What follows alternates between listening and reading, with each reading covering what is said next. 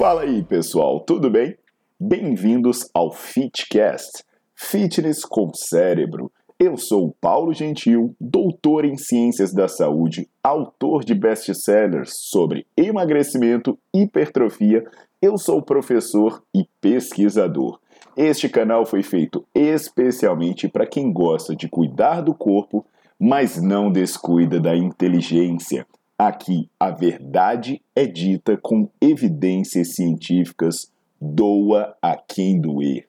Não esqueçam de seguir o canal e divulgar. E também eu convido vocês para olhar os links na descrição do canal para ver as minhas aulas, meus livros e também me buscar nas redes sociais.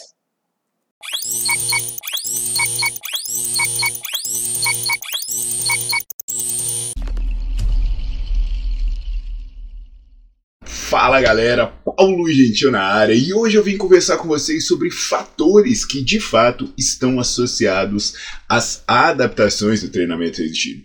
Vocês sabem né, que eu tenho um livro escrito chamado Bases Científicas do Treinamento de Hipertrofia, em que eu explico como a ciência pode te ajudar a ter melhores resultados no ganho de massa muscular.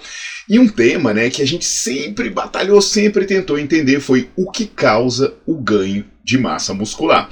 Então, sempre houve muitas teorias associadas a isso, se era a resposta hormonal, se eram as microlesões, se era o, o, a alteração na osmolaridade, o inchaço, o pump e por aí vai. E hoje eu vou trazer uma discussão específicas sobre o aspecto das microlesões. E eu vou trazer informações, desde informações relativamente recentes até informações mais antigas para tentar desmistificar isso. Lembrando, né, que para quem tem aquela história do no pain no gain na cabeça, eu tenho um vídeo em que eu explico sobre no pain no gain. Eu vou deixar no card, é só vocês conferirem. E também eu deixo uma recomendação importantíssima, porque hoje eu vou tratar de vias de hipertrofia, de vias mecânicas principalmente. E se vocês entrarem no Nerdflix, vocês vão ver aulas em que eu falo sobre mecanismo de hipertrofia. A assinatura do Nerdflix custa menos de um real por dia e além dessas aulas você tem mais de 200 aulas, você tem milhares de artigos e você ainda pode emitir certificado. Então confere lá, porque como eu digo, o conhecimento é o melhor investimento. Enquanto isso, você deixa o seu like no vídeo, coloca para seguir o canal e não se esquece de ativar as notificações.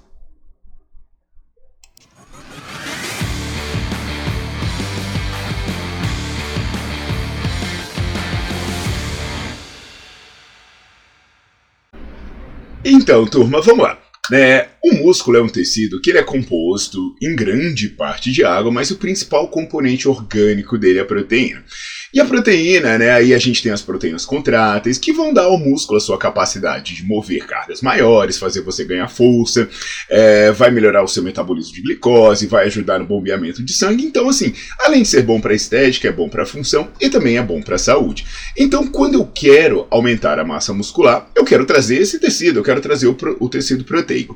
Então, eu quero aumentar o tamanho do músculo, aumentando aí o conteúdo proteico dele. E o que acontece, né, é que a gente sempre achava que a melhor forma de você trazer esses ganhos de massa muscular era trazer uma tensão mecânica ao músculo, né? Você fazer ele pegar cargas, e o mecanismo que a gente sempre acreditou que isso funcionasse estaria associado às microlesões. Então seria mais ou menos o seguinte: você faz uma tensão forte, você causa uma microlesão e essa microlesão é recuperada e supercompensada. Então o seu corpo precisava receber essa lesão para você ganhar mais massa muscular. No entanto, né, esse mecanismo ele carece, essa sugestão ele carece de uma lógica em si própria. Porque pensa bem, se você precisasse simplesmente gerar uma lesão, por que, uma lesão traumática não geraria hipertrofia? Porque é lesão. Aí alguém vai falar, ah, Paulo, mas é porque é microlesão. Tá, mas quando você corre, você tem microlesão. Você vai achar microlesão, por exemplo, no, em maratonista, né? Você joga um futebol, você não está acostumado, você vai ter uma baita dor muscular tardia, vai estar tá cheio de microlesão. E aí, por que, que não tem a hipertrofia, então, se a lesão por si é um sinalizador anabólico. Então eu vou trazer aqui algumas informações de dois estudos especialmente que para você entender esse contexto. O primeiro deles, né, é um estudo de pesquisadores ingleses, é um, é um estudo li, liderado pelo Folland, que o que, que ele faz? Ele quer avaliar se você fazer um evento que gere uma alta incidência de microlesão poderia favorecer, né, no curto a médio prazo, as adaptações, as adaptações de um determinado músculo. E esse estudo foi feito com flexão de cotovelo, e o que, que aconteceu é que os caras treinavam os dois braços, treinavam bíceps nos dois braços. Só que um dos lados fazia um treino de ações excêntricas forçadas. Então ele gerava uma grande quantidade de microlesão fazendo ação excêntrica forçada. Bicho, e você vê que a quantidade de creatina quinase subiu, foi um estrago danado. E como você vai ver por esse gráfico, o, a linha preta é o grupo que nunca sofreu evento de microlesão, que ficou treinando concêntrico a vida inteira. O grupo não, né? O lado. E o excêntrico é o outro lado. O que, que você vai perceber? Aquele evento que gerou muita microlesão fez com que ele tivesse uma perda de força e essa perda de força não foi super compensada. Você vai ver que ela demorou aí 42 dias para se recuperar e ela não ficou mais forte do que o outro braço. Isso porque um evento de microlesão por si só, ele é ruim. Ele atrapalha o seu desempenho, ele gera catabolismo. Então imagina só, né? Se você gera uma grande magnitude de lesão, você dá mais trabalho para o seu corpo. Por exemplo, se eu falo para vocês que eu quero, né, aumentar o conteúdo proteico, imagina que eu tenho esse copo de água. O que, que eu quero fazer? Eu quero colocar mais água nesse copo. Então o ideal seria que eu simplesmente pegasse mais água e colocasse no copo. Só que o que, que acontece? A gente acha que para o copo encher, né, mais um pouco eu preciso esvaziar. Qual é a lógica disso? Se eu esvaziei, o que, que acontece? Se antes o meu copo estava aqui até aqui, agora ele está aqui. Então, quando eu encher, eu vou ter mais trabalho, porque antes de eu encher ele, eu tenho que recuperar o que eu bebi. Então, se eu esvazio esse copo, ó, agora eu preciso de muito mais água. Então, muitas vezes a galera pensa assim, ah, mas é porque aumentou a síntese proteica depois da microerosão. Tá, mas aumentou a síntese proteica para quê? Para recuperar o buraco que você causou. Então a microlesão é um evento, é um efeito colateral. Cara, claro, você treina, você pega peso, a microlesão vai acontecer. E aí você tem adaptação porque você promoveu o estímulo fisiológico, não é porque você gerou a microlesão. O negócio é que não tem como você treinar e gerar estímulo sem causar algum tipo de estresse no músculo. E estresse mecânico é associado associada à microlesão. Mas você não treina para gerar microlesão, você treina para gerar estresse mecânico. Se você gera microlesão demais, vai ser igual o estudo que eu mostrei do Fulano, você cava um buraco muito fundo e aí para você nem consegue preencher, você nem consegue supercompensar. Imagina que tudo que eu tenho, sei lá, são 200 ml de capacidade de síntese proteica. Se eu tenho 200 ml de capacidade de síntese proteica e eu deixo meu copo completamente vazio, toda a proteína que eu coloco de volta ela serve unicamente para preencher o copo. Não vai ter excedente, não vai ter excedente. Isso foi comprovado, né? Isso foi demonstrado de uma maneira muito bacana num estudo que o primeiro autor é o Damas, é o Felipe Damas, é um pesquisador brasileiro. E o que, que eles fizeram? Eles fizeram uma avaliação é, de como se comportava a síntese proteica, o saldo de síntese proteica em diferentes situações. Então pegou uma pessoa e botou um treino que ela nunca tinha recebido na vida. E o que, que acontece? Você vê que logo depois do treino ela tem uma síntese proteica absurda. Aí você fala, nossa, ela vai ganhar massa muscular. Só que o que, que acontece? Esse treino que a pessoa não estava acostumada gerou uma quantidade muito grande de microlesões. Então, grande quantidade dessa proteína foi usada para tapar o buraco que foi criado. Então, o saldo positivo foi muito pequeno. Quando que essa pessoa começou a ter um saldo melhor? Quando ela começou a ter um saldo positivo melhor quando ela já estava fazendo o treino tinha menos microlesões. Aí você olha a síntese proteica aguda e vai falar: nossa, mas a síntese proteica subiu pouco, subiu pouco. Mas como ela tinha que tapar um buraco relativamente raso, ela ficou com um saldo positivo e isso começou a gerar hipertrofia. Então presta atenção no problema, né? É, quando eu falo de dose de treino nas aulas do Nerdflix, o cara acha que o objetivo é chegar na academia para matar o aluno. Aí você fica duas horas moendo músculo.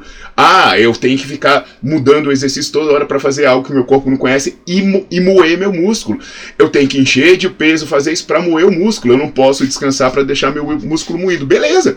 Você só está gerando estímulo catabólico. O treino tem um efeito colateral de ser um estímulo catabólico. O que, que é anabólico? É a recuperação e a resposta subsequente. Eu sei que as pessoas repetem isso há milhares de anos, mas uma mentira repetida mil vezes não se torna uma verdade. E detalhe, isso que a gente está falando de microlesão não é novidade. Eu já falo isso no meu livro. Esse estudo que eu mostrei do Follands é de 2001. Todos os estudos estão aqui na descrição do vídeo, bem como o link do Nerdflix para você assinar. E aí é aquela questão, as falácias sobre quanto mais melhor, né, é, de treinar muitas vezes, de ficar mudando o treino toda hora, de treinar para romper fibra. Eu fico gente falando, ah, eu treino para romper fibra. Pô, se fosse para romper fibra, você não treinava, você tomava porrada, né? Você fazia alongamento forçado. Mas gente, não se treina para promover lesão. Se treina para promover adaptação. E o ideal é que o treino tenha uma relação de estresse e resposta posterior favorável. Se você treina para gerar um estresse muito alto, nenhuma resposta posterior vai ser suficiente para gerar supercompensação do estrago que você fez. Então, pensa sobre isso, transmite essa mensagem adiante, reflita sobre isso quando você for ficar pensando em mudar exercício, passar horas na academia ou querer treinar o músculo todo dia, ou sei lá, é, com uma frequência muito alta, tá? Porque funciona com os maromba que falam essas bobagens de cima baixo, né? Os maromba que não sabem nem o que, que as costas faz, né? Os maromba que falam que, que bomba não faz mal. É, por que, que funciona com os maromba? Eu tenho um vídeo aqui falando sobre o segredo do shape, né? Funciona porque os caras tomam tanta bomba que eles cavam um buraco gigante e a testosterona que é dada em 100 vezes o que ele, o que ele produz, consegue tampar esse buraco. Mas isso tem seu custo né, tem seu custo que a chance dele morrer vai ser igual a de um alcoólatra, vai ser maior do que a de um, de um fumante, vai ser maior do que uma pessoa com sobrepeso. Então, meus queridos, eu tô aqui para falar a verdade e eu tô aqui para compartilhar ciência. E aí, o último recado que eu dou para vocês é que você pode se tornar membro do meu canal, já que meu, minha camisa é do Nerdflix, né, que é, que é o, local, o local onde eu compartilho conhecimento. Outra forma que você tem de apoiar o meu trabalho é ser assinante do, do meu canal e você vai pagar apenas R$ 4,99 por mês e aí eu vou atender todas as suas dúvidas, eu vou te te dar conteúdos exclusivos e por aí vai. Então, vamos que vamos. Até a próxima.